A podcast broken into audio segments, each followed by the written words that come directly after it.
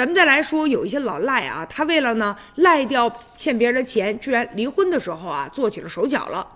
正常来说，欠债还钱天经地义，但是有一些人呢，他就是不愿意还呢。这不是钱吗？江苏如皋法院就做出了一审判决，打破了被执行人他企图呢逃避债务的如意的算盘。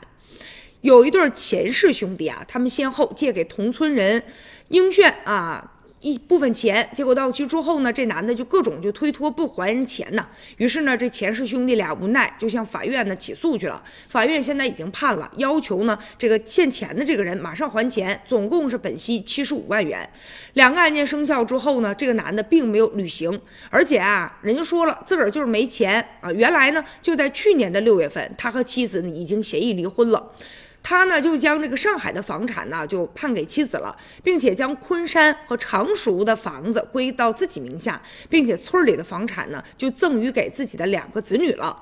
但是呢，其实啊，经过调查才发现，这男的其实早在一六年的时候就已经将呢这个昆山和。呃，常熟的房子已经卖了，所以这个离婚协议当中啊，他分割到的财产压根就没有。那如果他没有财产的话，没有钱怎么还钱呢？